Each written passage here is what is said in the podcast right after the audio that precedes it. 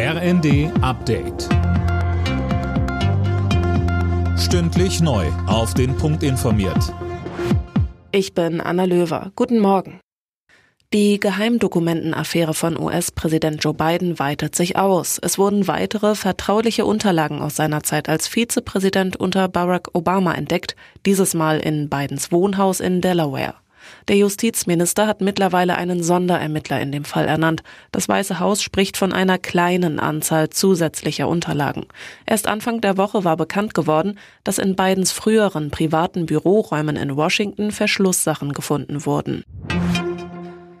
Im Braunkohledorf Lützerath geht die Räumung weiter. Noch immer verschanzen sich Aktivisten in den Häusern und auf Bäumen. Die Polizei holt sie nach und nach raus. Wann die Räumung abgeschlossen ist, ist noch unklar.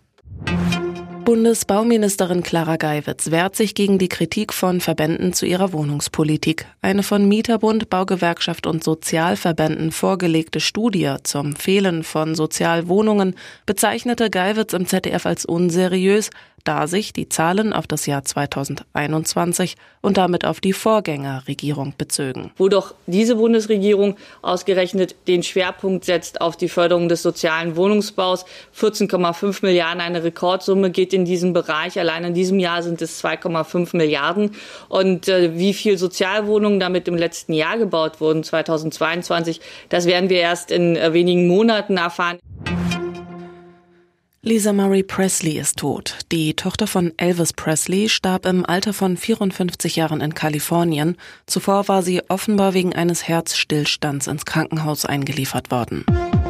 Alle Nachrichten auf rnd.de